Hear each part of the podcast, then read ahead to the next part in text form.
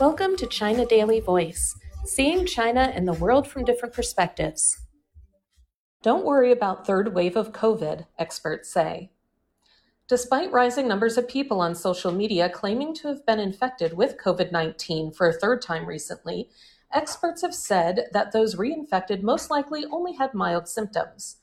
While the phrase third time COVID is trended on microblogging platform Sina Weibo, experts said that only a relatively small number of people in the general population have been infected three times, and the public doesn't need to worry about a third wave of COVID 19.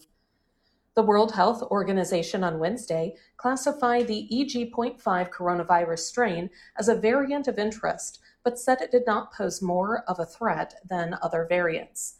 The EG.5 strain is a substrain of the Omicron variant and has been detected in 51 countries, according to the WHO. WHO Director General Tedros Adhanom Ghebreyesus said that while overall risk is low based on its genetic features, immune escape characteristics and growth rate estimates, EG.5 may spread globally and contribute to a surge in case incidence. However, the risk of severe disease and death is vastly lower than it was a year ago due to increasing population immunity, whether from vaccination, infection, or both, and from early diagnosis and better clinical care.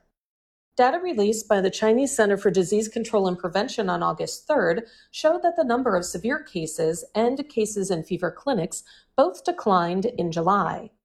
All 9,591 COVID 19 cases reported in July were the Omicron variant, mostly the XBB subvariant, according to the center.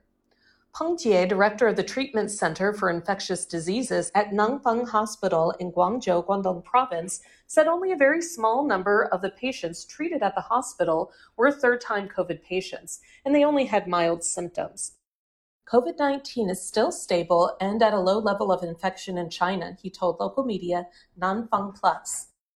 He said online speculation that the next wave of COVID infections might happen in November has no scientific basis and the public does not need to worry.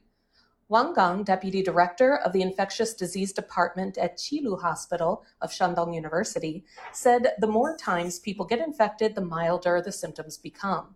When people get infected for a third time, it is likely they will only feel very mild symptoms and pay little attention to it, he told newspaper Da Dazhong Daily. Most people with normal immune systems do not need to worry about getting infected multiple times because their symptoms are too mild to be noticed or need medication. Zhao Wei, director of Biosecurity Research Center at the School of Public Health of Southern Medical University, said the fluctuation of COVID 19 cases is still within a manageable range, and the public can rest assured. However, if COVID 19 infections lead to new symptoms or a significant increase of serious cases or death, disease control authorities will raise the alarm and then the public will need to take more precautions, he said.